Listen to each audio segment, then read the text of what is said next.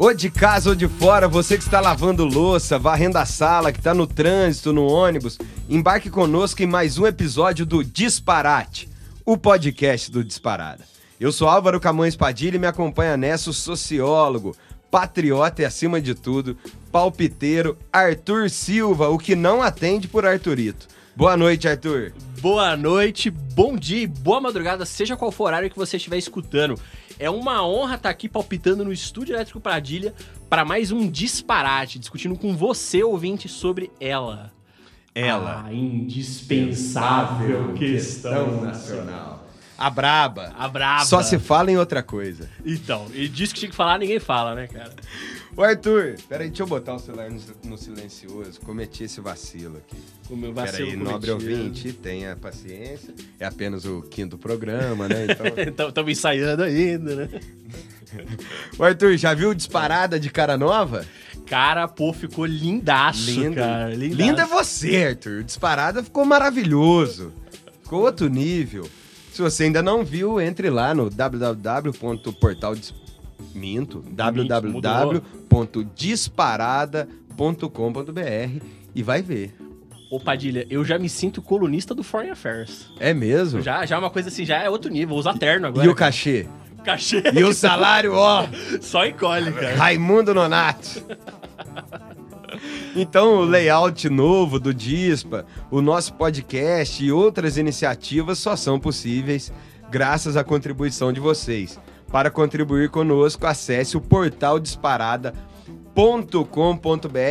barra doe. Siga o Disparada também nas redes, no Facebook, no Instagram, no Twitter e no YouTube, lá no YouTube, para não perder o disparate. A questão nacional tem que ativar o sininho, se inscrever no canal e tudo mais. Já que eu falei na questão nacional, que é um programa que o Disparada lançou recentemente, que já recebeu Aldo Rebelo, Christian Lynch, quem mais? Elias Jabor, Diego Pautasso, o ministro Bresser Pereira, economista Nelson Marconi. O Disparate recebeu na semana passada o chanceler Celso Amorim e o ex-diretor da Unasul, o Pedro Silva Barros. Bateram um papo lá com a Mandinha sobre a América do Sul e a política externa do Brasil. Se você ainda não assistiu, corre lá no nosso YouTube e veja. Como eu disse, é o nosso quinto programa, então tenham paciência conosco. Bora pro primeiro bloco aqui, Arthur? Tá preparado? Manda bala. Veio, veio pronto. Vim pronto. Alongado e aquecido. Alongado e Esse primeiro bloco são as perguntas papum. Eu provoco e o Arthur responde na lata, ou como a gente diz aqui, na goela. O, o Arthur, o gás teve uma alta de 39%, é isso? 39%. Não é possível. E- esse é o presente que, que, que enfim, que estão dando pro trabalhador brasileiro nesse momento, cara. Trabalhador brasileiro. Imagina, é, é- é surreal, né? Porque cada vez mais o Brasil se tornou um produtor de gás. A gente não era produtor de gás. Pra quem não lembra, na época do apagão, nos anos, oit- nos anos 00, lá em 2001, né? A gente tinha o quê? Um déficit energético pesado no Brasil. A gente tinha que importar gás da Bolívia, né? E aí, pô, é- naturalmente vai ser muito mais caro, importado com infraestrutura capenga que o Brasil tinha naquela época, continua tendo, né? Porém, a gente começou a cada vez se tornar mais produtor de gás com o pré-sal, né? Um gás tem que ser liquefeito, ele tem que ser trazido do mar pro, pro, pro litoral, então regasificado, é complicado. Só que o seguinte, é, é insano ficar mais caro quando a gente vira produtor. E aqui eu deixo a seguinte provocação pro ouvinte. Vocês acham que não tem correlação com a entrega de refinaria? Com a entrega do- da malha dutoviária, com a privatização da TAG, da NTS pela dona Dilma. O que, que é isso? Essas são as eram as grandes estatais subsidiárias da Petrobras que distribuíam o gás no atacado, né? Aí os caras me dão. Primeiro, a, a, a NTS foi para foi um fundo de pensão canadense. E a TAG vai pra Eng, pra uma empresa italiana. Você, ouvinte, quando tá pagando esse reajuste de 40%, você tá dando dinheiro pra aposentado canadense e acionista italiano, Padilha. Aí não tem como, né, cara?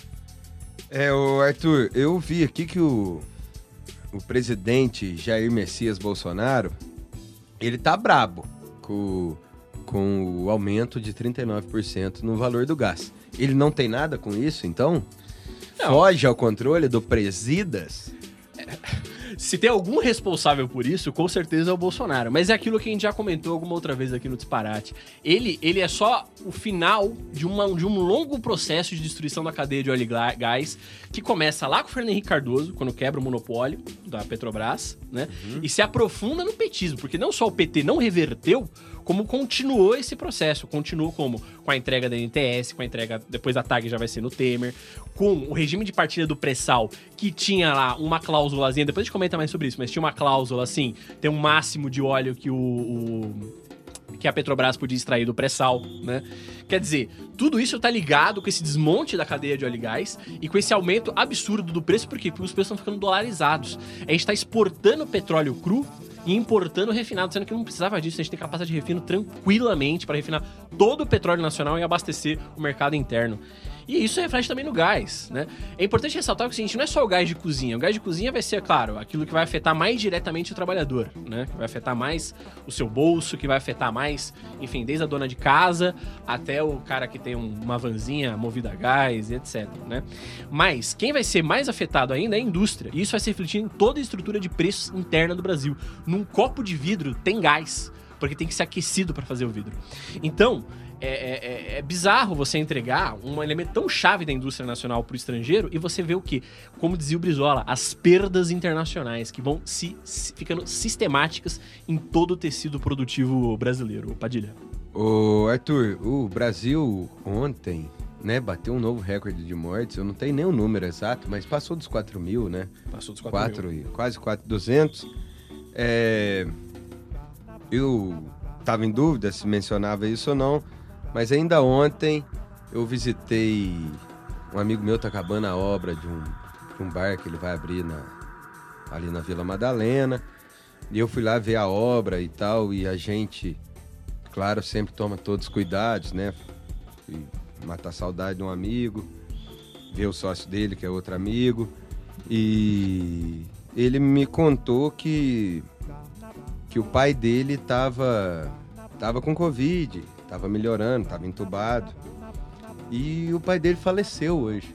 Eu não vou citar o nome dele aqui, mas eu queria mandar um abração para ele. É uma coisa que a gente espero que o pai dele esteja em, em bom lugar, que Deus conforte a família dele, que eles encontrem a paz no coração o quanto antes. Mas eu vim repetindo aqui, né? É, vai ser o pai de quem amanhã? É, vai ser o meu, o teu, tomara que não, ou a mãe de quem. São, querendo ou não, são 341 mil pais, filhos, mães, irmãos, né? O número parece frio, mas é gente, né? Sim. É a, a dor da fome, a dor do Covid, sempre pessoas, né? Sempre brasileiros. E ontem foi o dele, então fica o, o meu abraço para ele aqui. É, e, e para todos os ouvintes que também estão passando por essa situação, né? Porque, enfim, eu imagino que do, dos nossos ouvintes, muitos vão conhecer gente que já faleceu. Que... E para todos que passarão. Porque, é. como eu venho repetindo, tem gente marcada para morrer. Sim. Muita, muitos milhares de brasileiros e pessoas do mundo inteiro, mas especialmente brasileiros, né? Especialmente mesmo. Porque se você somar. Se você somar as mortes dos 10 países que mais matam, não dá morte no Brasil, né? Não, não dá. A gente tá então... completamente disparado agora, tá uma coisa fora de controle. Então é isso, tem gente marcada para morrer, eu repito, tem gente marcada para morrer. E... Uma imagem que me chocou muito, Padilha, que, que eu vi na TV hoje à tarde, creio eu, uhum. era uma notícia aqui de São Paulo, né? A prefeitura ela teve que acelerar a abertura de covas né? e manter as covas abertas preventivamente para evitar um colapso do sistema funerário. O, o Nicoleles, ele fala, eu já nem temo mais o, o, colapso hospitalar, porque esse já se instalou e já comeu tudo, né? Não, não dá nem para ficar discutindo mais o colapso hospitalar. Ele é um dado da realidade. Não precisa mais confabular sobre colapso hospitalar. Nem colapso de infecção. Isso aí já, né? Ele, o que teme o Nicoleles é o, é o colapso funerário, que, que diz, né? Que é não ter mais onde enterrar as pessoas e a gente chegar num cenário de guerra, de, de, de gripe espanhola, que é empilhar corpo na rua ou queimar coletivamente as pessoas, né? Joga centenas numa vala e passa fogo. É, que era aquela imagem de Guayaquil no começo da pandemia, né? Que era, para quem não lembra, Guayaquil, uma cidade litorânea do Equador, colapsou As pessoas não, não tinha como recolher os corpos, é exatamente isso que você estava falando, Padilha. E é aquilo que a gente sempre reitera aqui no Disparate, acho que muita gente fala por aí também, não é uma coisa exclusiva nossa, era totalmente é, evitável na proporção que estamos passando. Né? Isso é uma coisa que é importante ressaltar.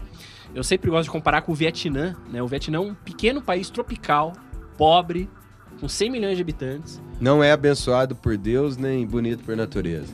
Pelo contrário, todo uhum. estourado por uma guerra criminosa. Teve, eu fui, ver, eu fui buscar o dado recentemente. O total de mortes foi 2.800. Total. Uhum. Para um país que, assim, digamos assim, se você fosse colocar proporcional ao Brasil, teria que dobrar, porque a população do Vietnã é só metade do Brasil. Uhum. Então, totalmente evitável, com planejamento, com vacinação, com isolamento social, um isolamento garantido por auxílio emergencial, garantido por. É, enfim, por medidas que ajudassem as pessoas de fato a ficar em casa numa economia periférica como a brasileira, com a maioria dos trabalhadores fora do mercado formal, entendeu? E é isso que a gente está vendo. Agora a gente está vendo esse colapso, né? Muito, em grande medida, provocado pelo histórico brasileiro de destruição do Estado Nacional Brasileiro. Porque se o Butantan não estivesse sob ataque a várias gestões tucanas, várias, para pegar aqui só o exemplo de São Paulo, talvez a gente pudesse ter uma vacina brasileira. Se a Fiocruz não estivesse sob ataque no governo federal, talvez a gente pudesse ter uma vacina brasileira. Colapsou-se o, o, processo, enfim, de, de produção é, da indústria de saúde do Brasil, também a parte estatal dela, que enfim, essas são as instituições, e a gente está vivendo isso agora, a gente está colhendo uh, os frutos de anos de liberalismo um complexo, uma completa assim, destruição do tecido nacional brasileiro, assim, uma coisa sem precedentes. Né? E agora gravado pelo neoliberalismo do presidente da República, que vem acompanhado de uma insanidade, de, um, de uma falta de caráter absurda. Porque não dá para chamar o Bolsonaro de burro. Não, com certeza Mas de mau caráter. Eu acho que esse cara é capaz do mau caratismo que esses tucanos, que eu também não gosto, uhum. nunca sonharam em acessar. O mau caratismo do, do Bolsonaro, é uma, pra mim, é uma coisa sui generis. É porque ele vem de cara lavada. É. O Fernando Henrique, ainda bem ou mal, por exemplo, pegar um, pegar o Fernando Henrique. Mas eu acho que o FHC, com todos os é. defeitos que tem, desculpe te interromper, ele não teria coragem, como não tem, de ir na mídia falar que vacina não funciona. Não, com certeza. Pra tomar cloroquina, remédio que mata de. de como é que chama? Insuficiência no é, fígado, hepática, né? Hepática. É. E isso aí, é isso aí é mau caratismo da pior estirpe. Então, é porque ele não tem nada a perder, né, cara? O Fernando Henrique, ainda bem ou mal, é, ele tocaria uma agenda neoliberal racional. Parecida com a do Dória, talvez. Parecida com a do Dória. Fosse o Dória, vamos pegar o Dória, por exemplo, uhum. fosse o Dória presidente. Uhum. É muito provável que num primeiro momento ele tivesse, enfim, dado uma insensada, porque ali, vai pegar março do ano passado, né? Abril do ano passado, havia um certo clima ainda. A Suécia, por exemplo, foi um país que não adotou isolamento social. Uhum. É um país de primeiro mundo. Né? Que não fosse o trampismo, né? E havia esse certo clima ainda, né? Talvez o Dória no começo tivesse adotado isso. Mas rapidamente, à medida que os grandes empresários começassem a cair na realidade e ver o que está acontecendo, o Dória certamente ia adotar uma política mais racional. Uhum. Inclusive com o auxílio emergencial. Não estou passando pano pro Dória, não. O Dória é um. É, ele é um criminoso neoliberal. É preciso dizer isso. Uhum. Ele destrói o Estado Nacional Brasileiro. Por ele, a Faria Lima implantava uma ditadura pinochetista no Brasil. Entendeu? Sim. Mas ele teria tocado ah, o neoliberalismo de modo um pouco mais racional, como o Fernando Haddad, a gente sempre fala disso também, né? É, e talvez tivesse o quê? Isolamento social com um pouco mais de rigidez, um auxílio emergencial é, um pouco mais racional, né? Um uhum. pouco mais. Que teria garantido a população em casa. A gente não, não viria esses números assim absolutamente catastróficos que a gente tá vendo aqui hoje em dia. Sim. E eu vou do segundo papum, que já pega por aí, que a solução destes que a gente está conversando para tudo isso é aprovar o projeto de lei 948, que é o fura-fila da vacina, que se eu não estou falando bobagem aqui, garante à iniciativa privada o direito de comprar doses de vacina. Isso, ô Padilha, é, é, é assim, é a maior barbárie que tem notícia assim, desde o do... Eu, cara, eu, eu, não sei, assim, de nenhum país do mundo, os países mais neoliberais que você pode conceber se aproximam disso que a gente tá vendo. É, é uma coisa assim, é o quê? É literalmente cada um garantir o seu, certo? Uma perspectiva que é absolutamente falha, porque a vacinação, ou ela é todo mundo, ou ela é ninguém. Ela é uma medida que é essencialmente coletiva. Não se tem individualismo quando se fala de saúde pública, sabe? Uhum. E isso é uma coisa assim que, digamos, diga-se de passagem, mesmo os economistas neoliberais sabem. O que, que, é isso aqui? Isso aqui é a tentativa de se aplicar um paliativo nesse momento que o Brasil está passando, nessa catástrofe de 300, mais de 300 mil mortes, chegando, vai chegar em 400 mil logo, né? Uhum. Para quê? Para dizer que está fazendo alguma coisa tentar abrir a economia, né? E o que, que é a brincadeira? É, é os empresários vacinarem os seus trabalhadores para quê? Para furar o isolamento social. Como se isso fosse resolver né?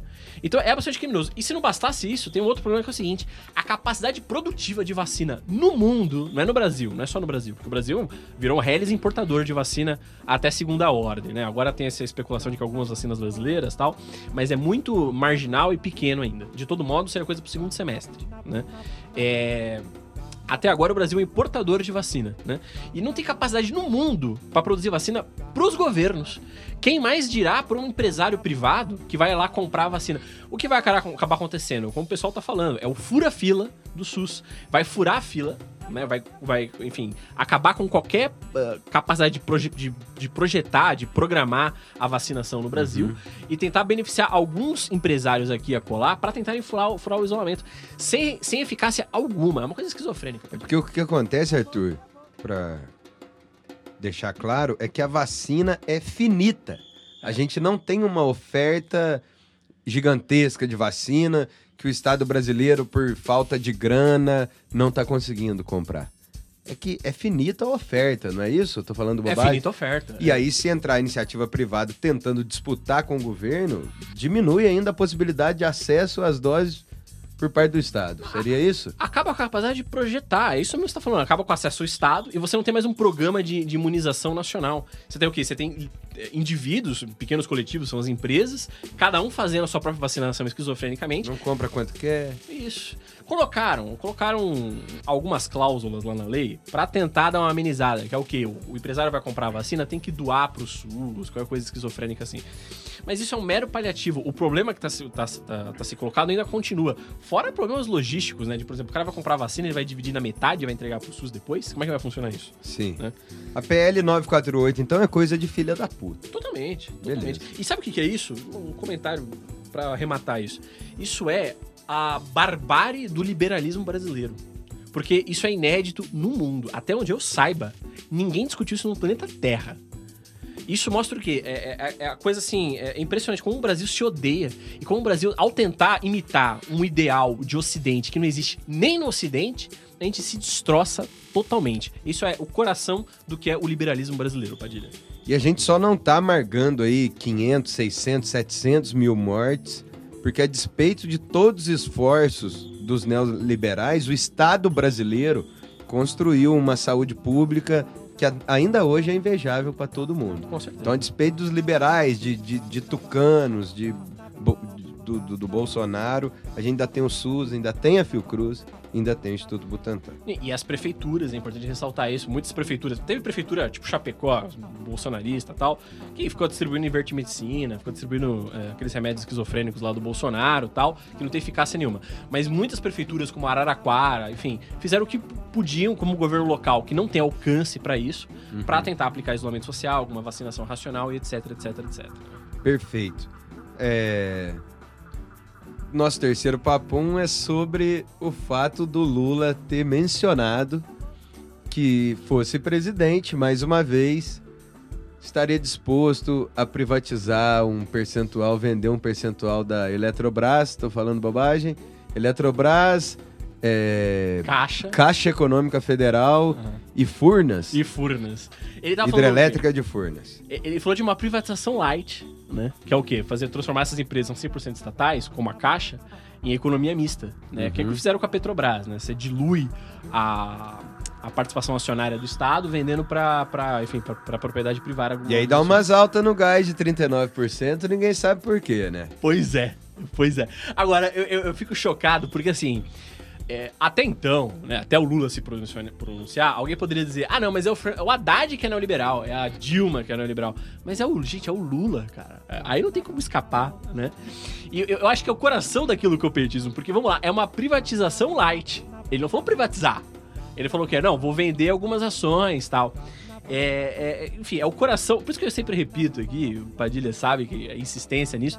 O petismo, ele é um neoliberalismo racional, consciente de si mesmo, que sabe que essa loucurada do Paulo Guedes, não, não, ela tem um alcance, ela tem um limite. para você poder realmente privatizar, tem que dar uma incensadinha, tem que ter ali uma. Uma, uma azeitada, né? um azeitadinho, um toquinho racional, entendeu? E é isso, cara, é o coração do petismo. Ou seja, não só não vai reverter as privatizações atuais, coisa que o Haddad já falou, de, em termos de segurança jurídica, etc., como ainda vai aprofundar, né? Perfeito. Papum feito? Papum feito. Vamos então para o segundo bloco do disparate, que são as notícias da semana. Eu leio aqui, trago a lead e o Arthur comenta. A primeira delas, na verdade, são três de uma vez, não é isso, camarada Arthur? Três de uma vez. A primeira da Cristiane Agostini no dia 1 de abril, embora não seja mentira, lá no Valor.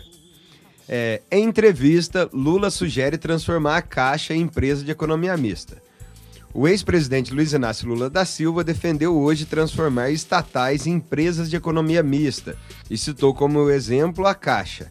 Em entrevista ao jornalista Reinaldo Azevedo, na rádio Band News FM, Lula não defendeu novas privatizações e citou como exemplo que Furnas não pode ser privatizado, mas pode ser de economia mista, disse citando em seguida a Eletrobras e a Caixa. É mais ou menos o que a gente já conversou, né, Arthur? É isso que eu ia. Então vou adiante aqui com o Pondé. A coluna do Pondé na Folha de São Paulo no dia 4 de abril. Entre Bolsonaro e Lula na disputa eleitoral de 22, o petista é menos ruim. Num dado momento do filme Alien vs Predador de 2004, a narrativa tem que fazer uma escolha entre os dois vilões. E escolhe o predador, que pelo menos tem forma mais próxima daquela humana e demonstra uma mínima capacidade de empatia. Num cenário de horror eleitoral em 2022, Bolsonaro, Bolsonaro é o alien e Lula é o predador. Por que Lula?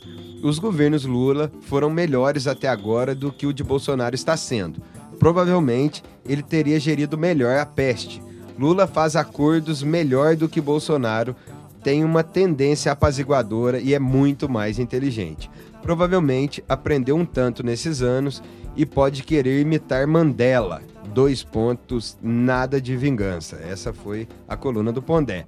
Vamos agora para a coluna do Armínio Fraga, no dia 3 de 4 de 2021, também a Folha de São Paulo. O, o, o Armínio escreveu assim: Como todo brasileiro de minha idade, 63 anos, acompanhei bem a trajetória de Lula.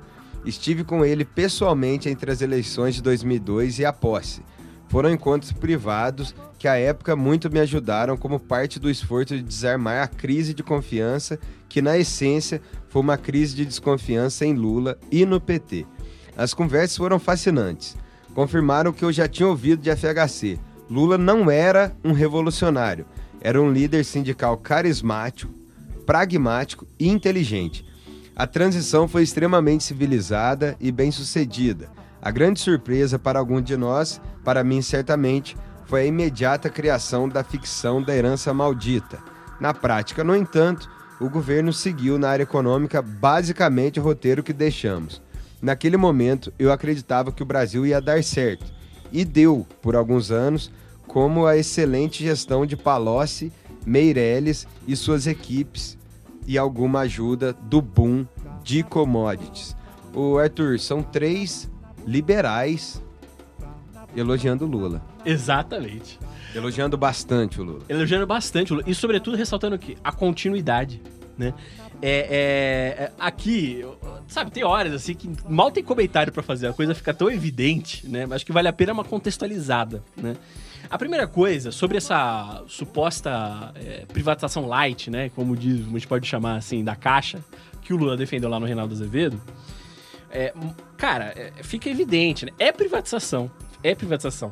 Porque assim, é claro que se você mantém o controle acionário majoritário ainda com a União, ainda com o governo federal, ela vai ser uma empresa de economia mista. A União ela vai ter, claro, as principais decisões, etc, etc, etc, né? Porém, os acionistas têm capacidade de pressão muito grande, né? Já teve tem altos relatos de como os acionistas são capazes de pressionar os diretores da Petrobras contra decisões que são importantes para o projeto de desenvolvimento do Brasil, né? É, e o que eu quero citar aqui é o seguinte: eu acho que a esquerda evoluiu muito em algumas, alguns quesitos, porque a presença da China, né, a ascensão chinesa, mostrou que o Estado, ou capacidade de planejamento, mesmo em um país socialista como a China, pode sim conviver com o mercado. Isso é um, é enfim, é um, é um, grande avanço que a esquerda conseguiu entender, né? E que certamente é necessário o Projeto Nacional de Desenvolvimento. Só acontece o seguinte, a gente não está na China.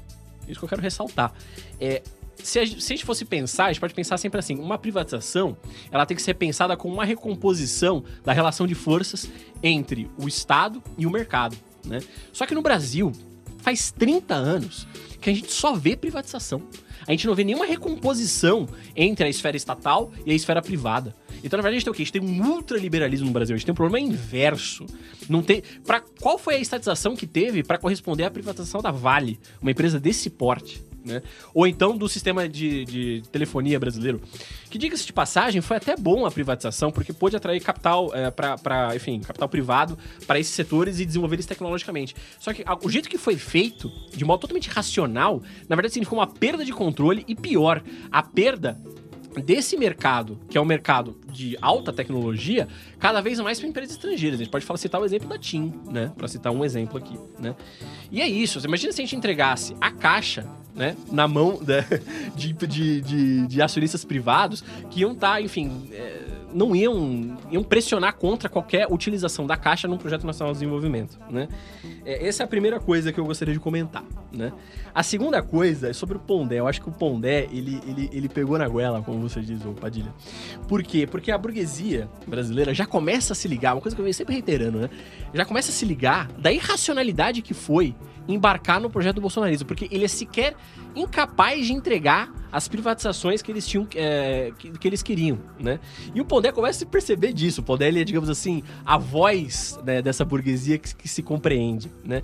E eu quero ressaltar um aspecto da coluna dele que é muito importante, que é quando ele fala que o Lula é um apaziguador. O que, que ele está querendo dizer com isso? Ele está querendo dizer que essa violência neoliberal que a gente vem testemunhando de forma mais agravada desde o Temer e sobretudo no Bolsonaro, não vai ser revertida. E o Pondé está correto nisso que ele fala. Ele tá correto. O que, que ele quer ver? Ele quer ver justamente o Lula chegando lá e tocando um governo como foi o governo do Lula 1. Um governo que, enfim, neoliberal e. O problema não é ser conciliador, o problema é ser submisso e vassalo. Ou seja, não é conciliar o seu projeto e tentar transformar aquilo num projeto do Brasil. É se submeter ao projeto neoliberal e continuar ele, né? Agora, sem brincadeira, eu, eu acho que quem deixou mais evidente o caráter neoliberal do Lula foi o próprio Armínio Fraga, né? O Armínio Fraga, para quem não sabe, ele é diretamente responsável pela catástrofe que está acontecendo no Brasil agora. Por quê? Ele, era, ele foi um dos grandes mentores do tripé macroeconômico, né, como o Ciro sempre repete, né, que é o que? Os juros valorizados, o superávit fiscal e o câmbio valorizado, os juros altos, né, o superávit fiscal e o câmbio valorizado, que terminou de destruir a indústria brasileira, né, foi o que desindustrializou o país, né. E ele veio lá da turminha da PUC Rio, né? A PUC Rio, para quem não sabe, foi a grande. É, como é que se diz? O grande caldão intelectual de onde vai sair é, esse liberalismo radical que o Brasil viveu nos últimos 30 anos, né? E depois de ser do Banco Central do, do, do FHC, ele, enfim, ele fundou uma, um próprio fundo, que era o Gávea, né? Só que ele vende para JP Morgan, né? E detalhe, ele foi citado no Swiss Leaks, né? Que é uma espécie de Wikileaks só sobre contas na Suíça, né? É, num escândalo de contas offshore para, enfim, para escapar de tributação e tal. Então, esse é o Arminio Fraga. O Arminio Fraga, ele é o estereótipo daquilo que é a Faria Lima, tá? Ele não só é o estereótipo, como ele é um grande líder, um sacerdote da Faria Lima, por assim dizer, né? E o que, que, ele diz na entrevista? Na entrevista ele fala o seguinte, que o Lula é um filho ingrato, né? Porque ele falava de uma herança maldita e tal, quando ele assumiu no, no primeiro governo, mas na verdade seguiu estritamente a cartilha econômica que o Fernando Henrique havia deixado depois do, dos mandatos dele, né? É, e o que, que, o que, que a gente vê nessa entrevista? Que agora, esse cidadão, né, o querido Armínio Fraga, percebe que o Lula era o ideal para continuar essa devastação que ele começou, né? Então, enfim, é, são coisas que ficam extremamente claras na conjuntura, Padilha. Perfeito, Arthur. Vamos aqui para a segunda notícia. Segunda notícia não, que na verdade é a quarta, mas é o segunda... Segundo tópico. Segundo tópico do segundo bloco. Segundo tópico do segundo bloco, fechado. É a redação aqui da Associação dos Engenheiros da Petrobras, a AEPET. Petrobras anuncia reajuste de 39% no preço do gás natural. O reajuste é reflexo da política de paridade de preço de importação que a EPET condena. Em março de 2017, a EPET publicou uma nota oficial rebatendo o estudo da Fundação Getúlio Vargas sobre a produção, transporte e distribuição de gás natural no Brasil.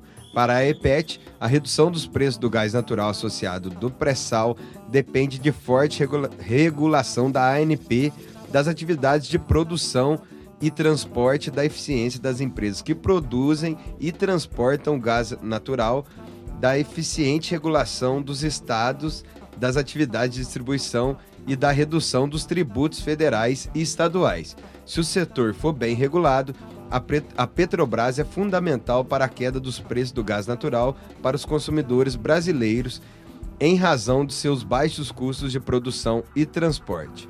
O Paulo César Lima, no dia 1 de 4 de 2021, no Disparada. O baixo preço e a ilegalidade da venda da RLAM. A, a Petrobras, em 24 de março de 2021, comunicou que assinou o contrato de vendas da, como é que fala? É RLAM? Acho que fala RLAM. RLAM e de seus ativos logísticos associados à Mubadala Capital pelo valor de 1,5 bilhão de dólares. A RLAM possui capacidade de processamento de 333 mil barris por dia, 14% da capacidade total de refino de petróleo do Brasil. E seus ativos incluem quatro terminais de, armazenamento e um conjunto de oleodutos totalizando 669 quilômetros. Acho que aqui, ouvinte, vale a pena ressaltar, é, em primeiro lugar, o que é paridade de preço de importação? Né? O que, que, é isso? E porque isso explica a subida dos preços do gás, né? É porque é o seguinte, o, o, o preço está é, tá sendo regulado de acordo com o preço internacional, como se o Brasil fosse um país importador, né? Sendo que o Brasil cada vez mais produz gás nacional no é, gás natural aqui no país, né? Graças ao pré-sal, né? A EPET ela fez questão de ressaltar isso, né? Porque o que, que diz a nota da EPET sobre o reajuste? É, que se fosse pela estrutura de custos brasileira, não, não tinha necessidade nenhuma de haver esse reajuste. Porque é, daria para se produzir esse gás e se distribuir esse gás com uma margem de lucro absolutamente razoável, sem precisar desse reajuste.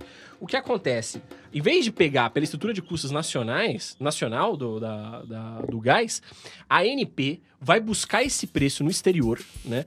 Com o apoio dessa, dessa empresa, né? Que é a Standard Poor's, que é muito famosa lá por seu papel na crise do subprime em 2008. Ela é o quê? Ela é uma empresa, é, entre outras coisas, ela também presta serviço de rating, né?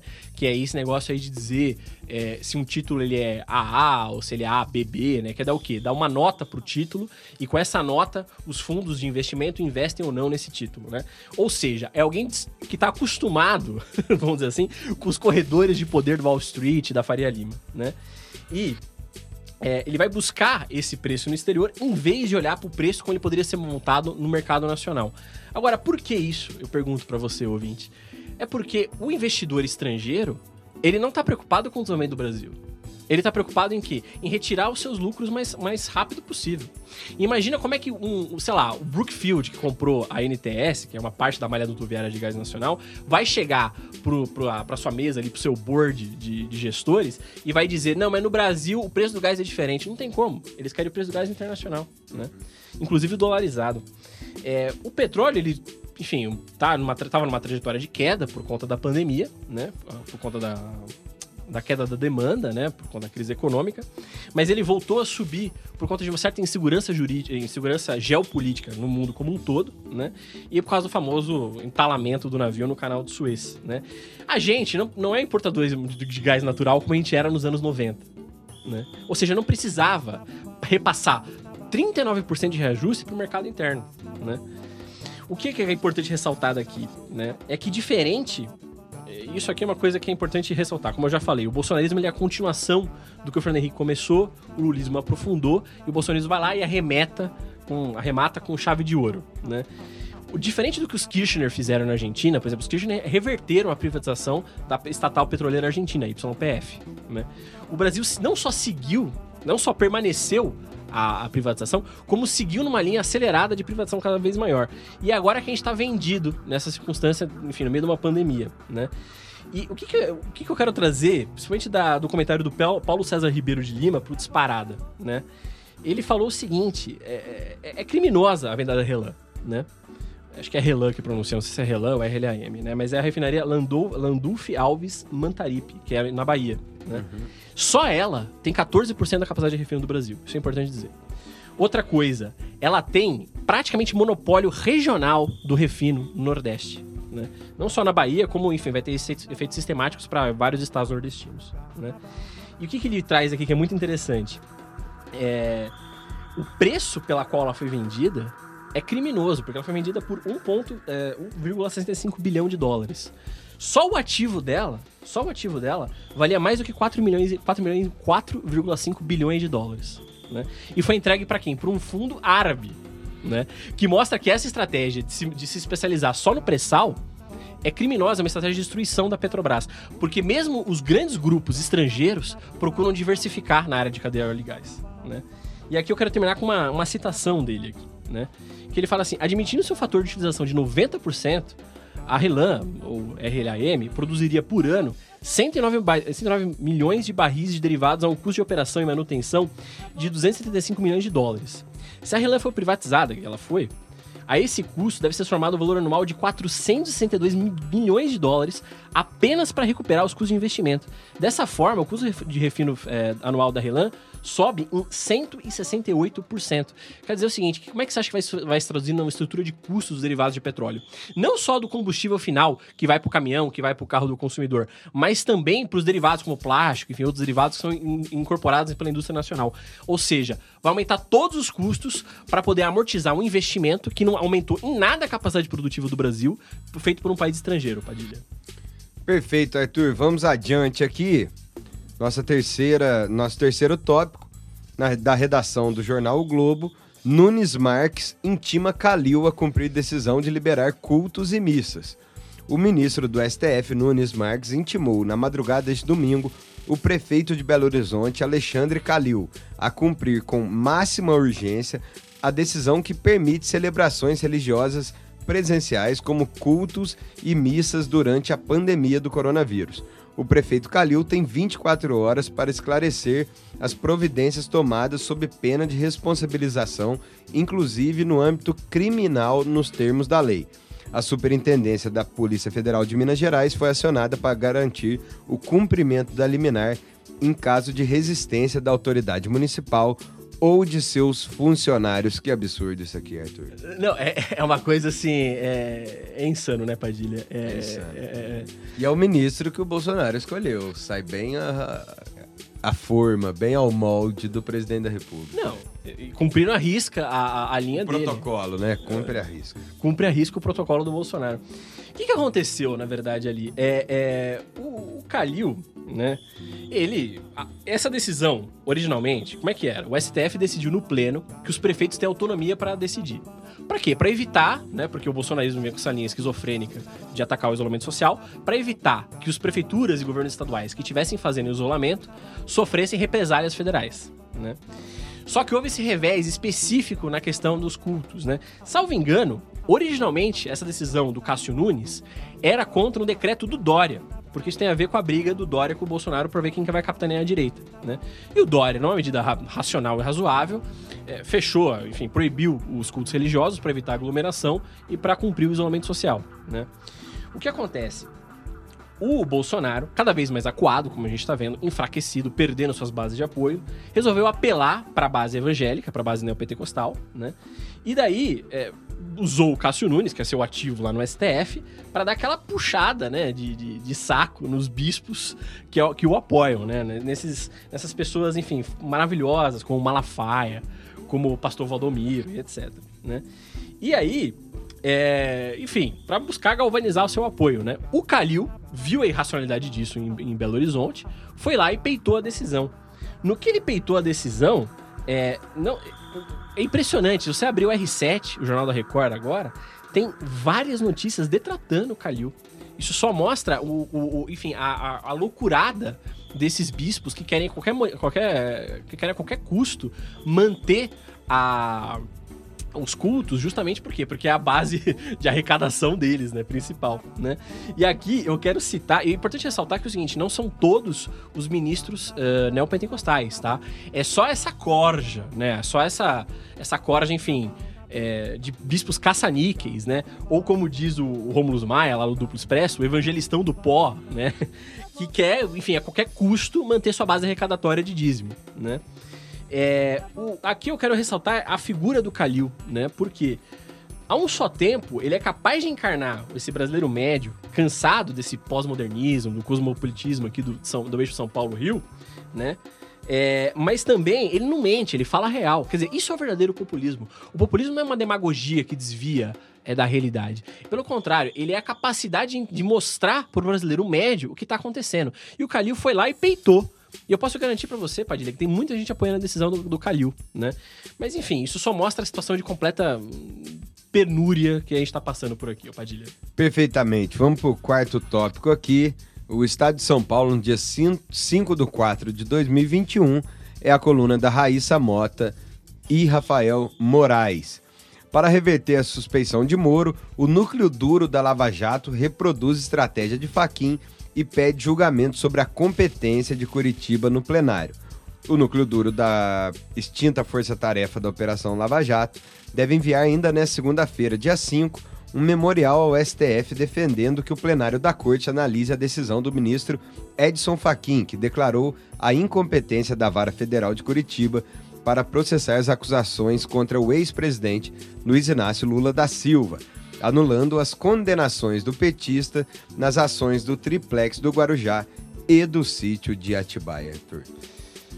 Olha, ouvinte, independente de qualquer juízo sobre como o Lula é neoliberal, como o PT é neoliberal, é importante ressaltar que qualquer derrota da Lava Jato é uma vitória para o Brasil. E o contrário também é verdadeiro. Qualquer vitória da Lava Jato é uma derrota para o Brasil. A Lava Jato é ponta de lança imperialista para destruir o Brasil. Ponto final. É isso que é a definição da Lava Jato. E ela se comporta como um partido, como a gente está vendo aqui agora. Mesmo estando extinta, a Força Tarefa, a Força Tarefa está oficialmente extinta, ela continua pressionando o STF a favor para tomar decisões a favor a seu favor, né? E ela continua tendo muita bala na agulha, porque ainda tem muitos ministros lavajatistas. É importante ressaltar o Barroso, a, a própria Carmen Lúcia, a despeito da, da, dessa última decisão dela, até então ela era fortemente lavajatista, né? E aqui eu quero uh, trazer para citar um, uma fala do Dallagnol, o famoso procurador da Lava Jato, na Jovem Pan, que ele falou assim: vivemos um período de reação contra tudo de bom que a Lava Jato fez, né? Ou seja, a Lava Jato está ciente do que está acontecendo e está buscando a sua estratégia, tanto de comunicação, mas sobretudo política e de articulação para se proteger, né? E isso aqui vem num cenário que ainda está tendo mais reviravoltas contra a Lava Jato. Por exemplo, havia um filho ingrato da Lava Jato, que era a Lava Jato do Rio de Janeiro, né? Que recentemente sofreu uma, um reviravolta. O, o Edson Lobão e o Jucá, Romero Jucá, foram no CNP, CNMP, no Conselho Nacional do Ministério Público, é, pro, é, enfim, pressionar, né, por conta de vazamentos, né? Que esses vazamentos midiáticos que a Lava Jato sempre soube fazer. E ela faz isso para quê? Para buscar apoio, na, sobretudo na classe média e na mídia, para continuar a sua, enfim, a sua destruição da política, a sua destruição do Brasil, né? É isso, ouvinte. Perfeito, vamos pro quinto tópico. Breno Pires escreveu no Terra, no dia 4 de abril de 21. A manchete é a seguinte: o presidente nunca convidou para um café, diz Capitão Augusto. Líder da bancada da bala no Congresso, o deputado Capitão Augusto, do PL de São Paulo, é crítico do presidente Jair Bolsonaro, Bolsonaro pelo tratamento dado às forças de segurança pública. Aspas. A gente esperava um governo que fosse reparar o que perdemos, disse o parlamentar ao Estadão. A desvalorização dos profissionais da área de segurança acabou piorando.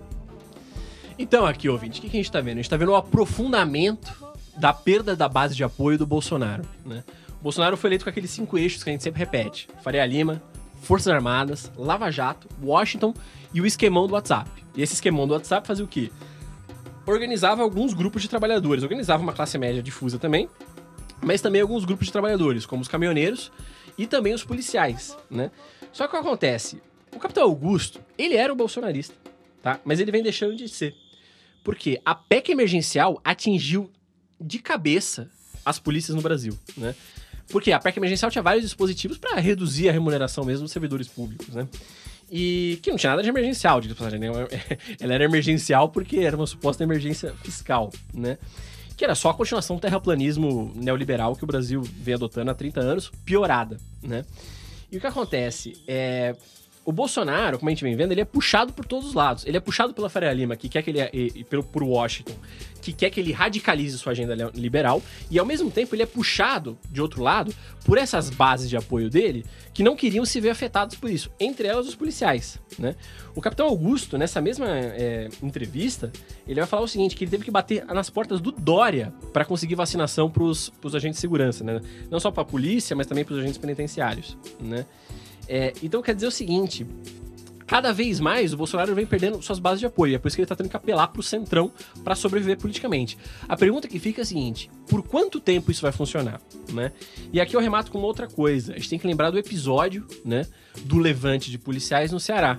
Né, que foi instrumentalizado né, pelo bolsonarismo e também por Washington. Porque é o seguinte: o imperialismo ele age por meio de uma estratégia do caos. Ele quer dividir o Brasil. Né? Então, a pergunta que eu, que, eu, que eu deixo aqui pro ouvinte é o seguinte: essa estratégia do Bolsonaro de sobreviver com o Centrão vai funcionar? Existe uma estratégia de caos, de enfim, de você botar uma força centrífuga, de procurar estrelhaçar o Brasil? Isso vai, vai continuar desse jeito? É isso que eu deixo pergunta pro ouvinte. Perfeito. Vamos aqui para o sexto tópico, a redação do Brasil Independente no dia 5 de abril de 2021. Ciro critica a reforma administrativa aspas para o Ciro. Quem tem que pagar a conta é o andar de cima. O pedetista opinou sobre o suposto inchaço do Estado brasileiro. Aspas para o Ciro Gomes. Pergunto: você acha que o Brasil tem mais ou menos policiais que precisa? Mais ou menos médicos? indagou. Ciro argumentou sobre os problemas causados por uma sociedade baseada no consumo como mediação de sucesso. É, diz o Ciro, a grande ilusão do mercado é essa o Deus quem provê a felicidade através do consumo é o mercado. O pré-candidato à presidência da República finalizou fazendo um apelo aos servidores públicos, aos trabalhadores e à sociedade em geral. Temos que parar de acreditar em Papai Noel. A sociedade vê seus direitos sendo destruídos e não vemos uma vitrine ser quebrada. Por quê? Porque nos últimos anos, aquilo que se pensava ser um governo de esquerda cooptou as estruturas e tirou delas a vocação para a luta.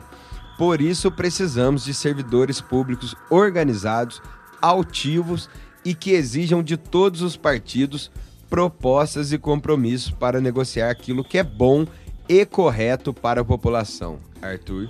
Aqui, acho que tem dois comentários que a gente pode fazer. Ficam bem claros na fala do Ciro. Né?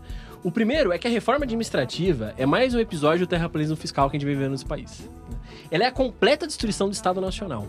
E vamos ressaltar que é o seguinte: foi essa destruição sistemática nos últimos 30 anos que deixou a gente nessa posição vulnerável agora no meio da pandemia e que a tendência é só piorar nos, nos próximos anos e que a gente pode viver um, um acirramento do conflito geopolítico. Né? E, e, vamos lá, vamos, vamos ser franco numa coisa. Tem servidor que ganha muito? Ganha excessivamente? Tem.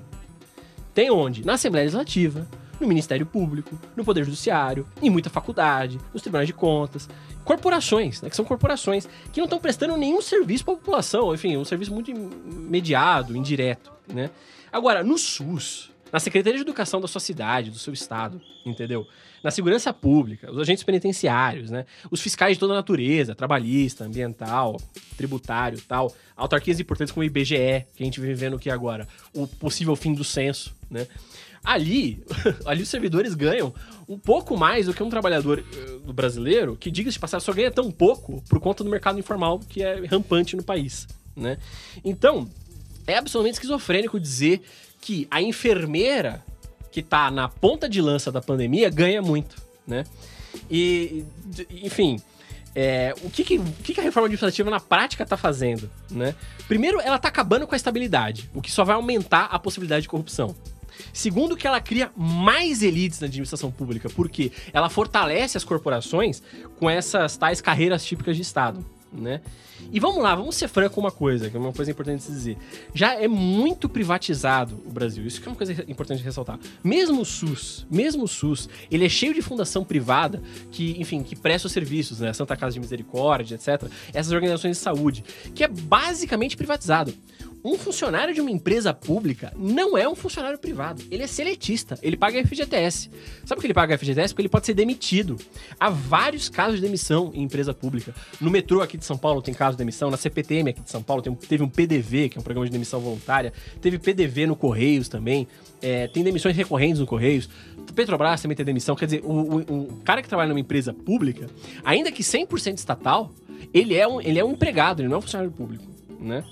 É, e, e, o que acontece? No Brasil, por que, que, se mobiliza tanto a classe média e mesmo o trabalhador contra o funcionário público? Porque o Brasil tem uma situação tão miserável nos últimos 30 anos que ter direito virou privilégio. Né? Então é assim que você consegue mobilizar esse ódio contra os funcionários públicos, né? E eu quero ressaltar uma coisa, o segundo comentário sobre o que o Ciro disse. O Ciro ele tocou num ponto que eu acho muito relevante e que é um ponto central para a gente poder entender como é que a gente vai tirar o Brasil dessa lama que a gente se meteu nos últimos 30 anos, ou mais, se voltar até o golpe de 64, né? O Ciro falou o seguinte: os, os, trabalhadores do serviço público têm que se organizar. A gente se acostumou a achar que vai vir uh, dos céus, entendeu? Uma mão que vai baixar e eles dá direito. Isso nunca foi verdade. Foi a organização dos trabalhadores que conseguiu todos os direitos. Inclusive, às vezes, Padilha, eu vejo o Ciro falando e eu me sinto meio que mais moderado que ele. Porque ele virou assim: como é que não tem uma vitrine quebrada no meio disso tudo que tá acontecendo? Né? Sim. Então, eu acho que esse é o ponto central que a gente pode ressaltar, Padilha. Perfeito. Próximo tópico aqui da redação do UOL no dia 5 de abril de 2021 pior luta que Bolsonaro empreendeu foi a favor da pandemia, diz a Cátia Abreu. A senadora Cátia Abreu, do PP de Tocantins, disse no Roda Viva que considera que o presidente Jair Bolsonaro vem empreendendo brigas contra o que chamou de leões e citou as tensões diplomáticas as tensões diplomáticas com a China, Estados Unidos e União Europeia. Ela, no entanto, defendeu que a pior das lutas do presidente foi a favor da pandemia. Aspas para ela. Para falar a verdade, a pior luta que ele decidiu empreender foi a favor da pandemia, disse a senadora em entrevista ao programa Roda Viva da TV Cultura. Ela afirmou que entende que a recusa do presidente em usar máscara, em defender o isolamento social e a defesa que ele faz de medicamentos sem eficácia comprovada contra a Covid-19 formam a quarta guerra inglória do presidente, Arthur. É, a Katia Abreu aqui, ela fez vários comentários que são muito interessantes, né? Primeiro, ela mostrou essa irracionalidade das brigas, das brigas que o Bolsonaro a, a, assume, né? Que é muito importante. Sendo que a pior de todas é a favor da pandemia, como ela bem colocou, né? E aqui eu quero, em, em vez de falar muito sobre o que a Cátia Abreu disse, eu quero ressaltar a própria figura da Cátia Abreu, porque a esquerda cosmopolita, né, aqui do eixo São Paulo-Rio, adora xingar ela, falar que ela é é, enfim, uma caudilha, que ela é uma Miss Motosserra. Né? Miss Motosserra, entendeu? Mas, na verdade, ela cada vez mais é uma representante dos interesses do Brasil profundo, com todas as contradições, como a gente sempre ressalta isso, né? Ela peitou o Araújo naquele episódio da Huawei, enfim, do 5G, por conta da completa irracionalidade do que ele estava fazendo, contra os interesses, inclusive, dos agricultores do Brasil profundo. São latifundiários, são problemáticos, etc. Mas que, pra você ter uma noção, tá indo contra os interesses até dele, né? E nessa entrevista, ela, ela cita, enfim, é, ela, ela, faz comentários que escapam muito esse estereótipo que se constrói dela, né? Por exemplo, é, ela atacou o machismo e se diz feminista, o que é uma verdade. Imagina que ela teve que é, peitar todos os latifundiários para ela poder assumir o controle, enfim, ganhar as eleições daquela patronal é, de agricultura que ela liderou, né? É, ela foi a favor da quebra de patentes das vacinas, né? Coisa que até o Bolsonaro ficou a favor, ficou, enfim, a favor da manutenção das patentes. O que é uma loucura, porque isso é totalmente interesse das grandes indústrias farmacêuticas, né? E nada tem de interesse nacional nisso, né?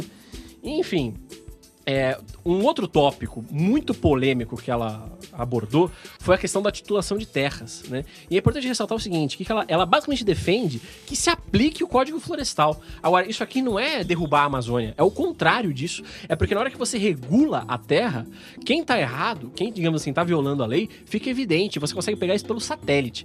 Então o que a Cátia Abreu defendia, inclusive, é a manutenção da, da, das reservas ambientais e das terras indígenas, né? Pelo quê? Por uma política política racional de titulação de terras, que é basicamente, como ela falou na, na entrevista, colocar o Código Florestal de pé.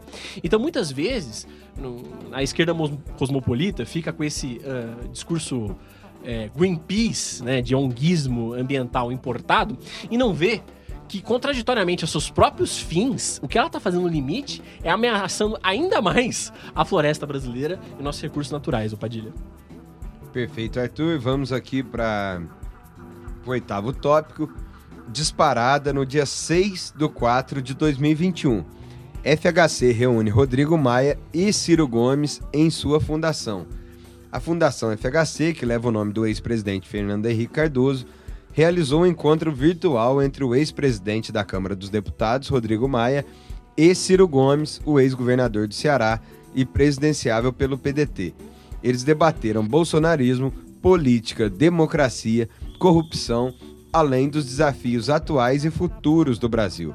O encontro ocorre logo após uma série de declarações de Fernando Henrique sobre a necessidade de união do centro por uma alternativa a um segundo turno entre Bolsonaro e Lula.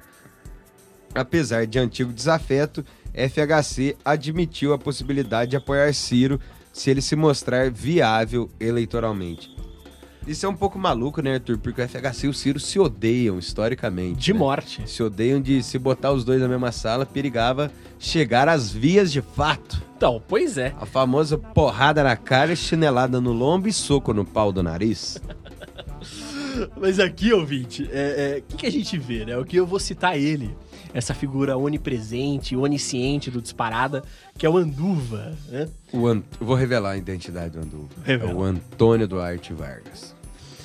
O que, que o Anduva diz? Que o desafio é disputar o centro, entendeu? E a despeito, a despeito inclusive de, de, de, de, antipatias pessoais, porque ali o rolê é pessoal. O Ciro e o Fernando Henrique não se dão bem, né? É importante poder fazer esse grande, essa grande coalizão de salvação nacional, né?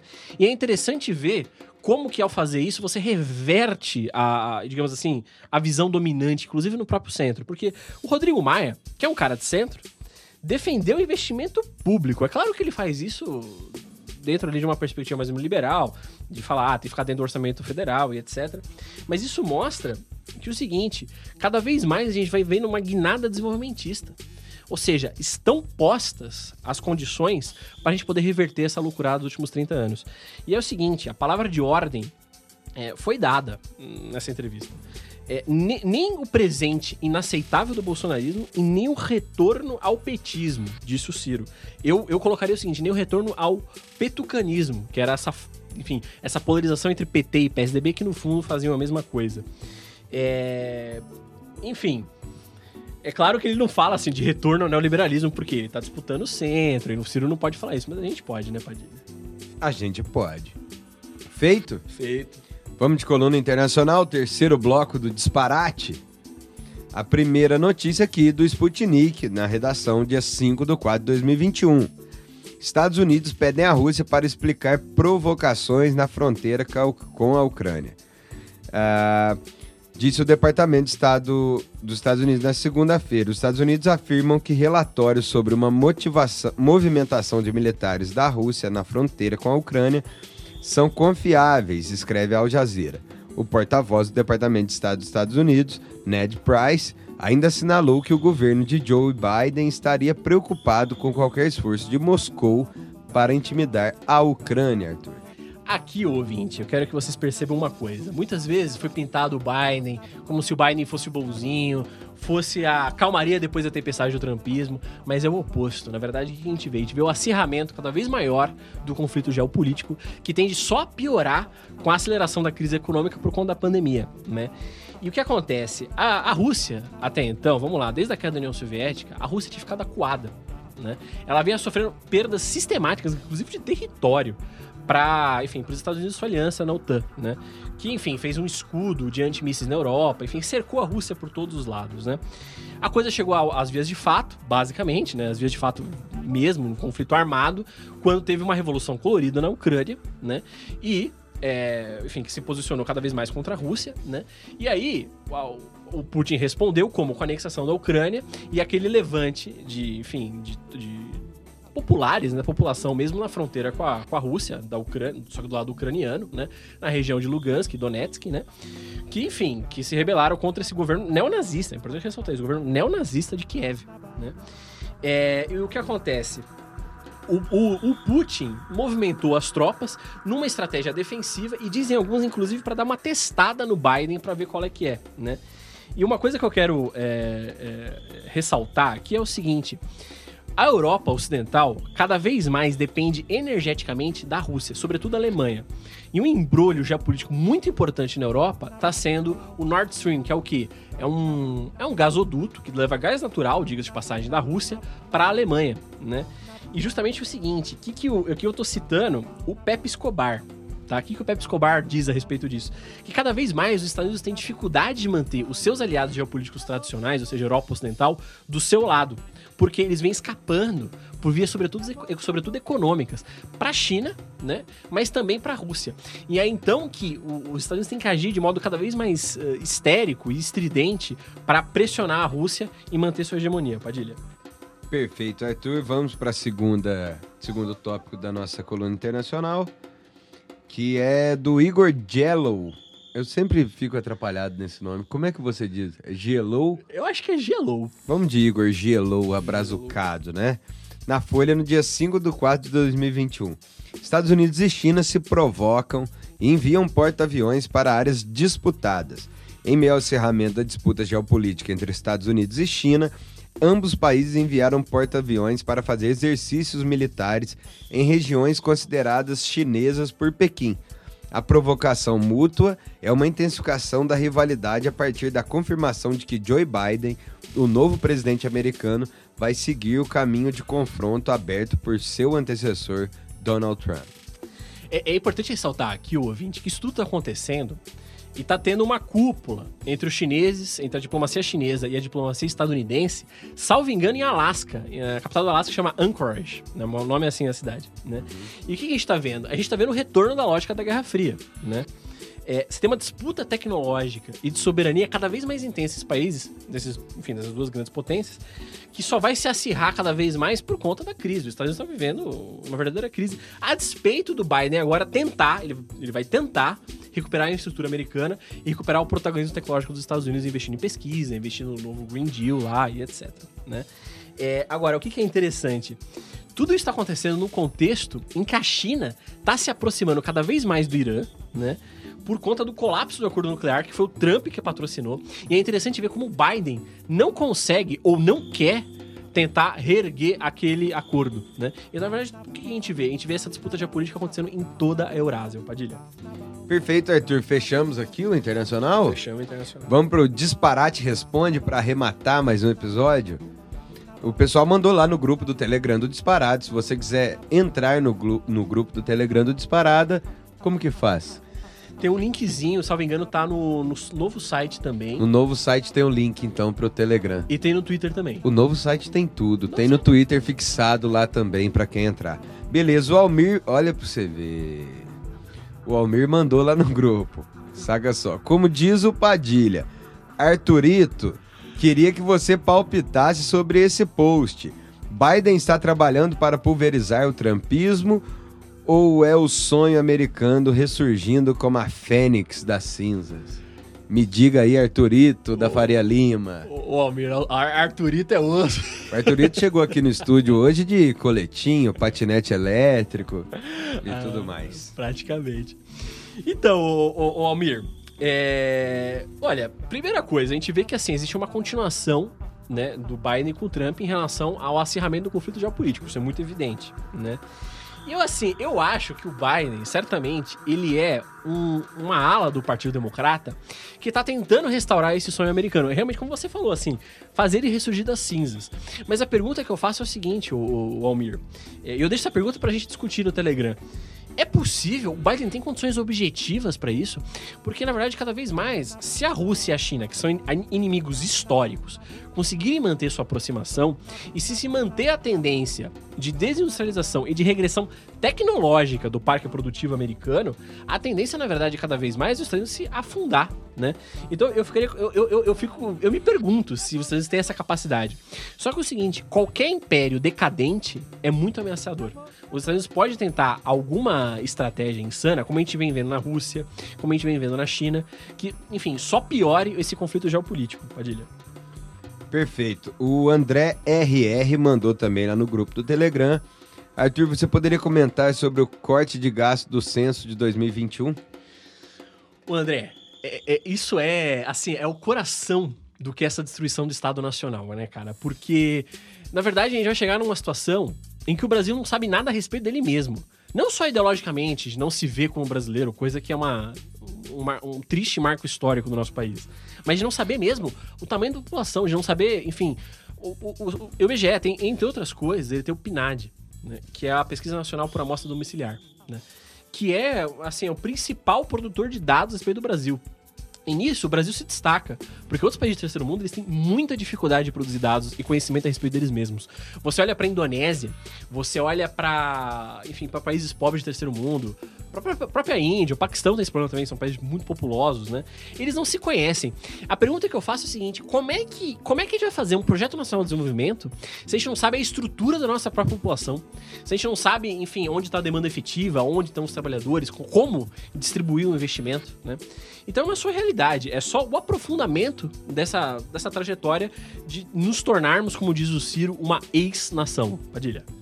Feito, chegamos ao final. Então, Arthur, eu vou refazer os recadinhos, dizer que esse layout lindo, maravilhoso, novo do Dispa, o nosso podcast, o Disparate, a questão nacional e tudo mais que o Disparada proporciona só é possível graças à contribuição de vocês.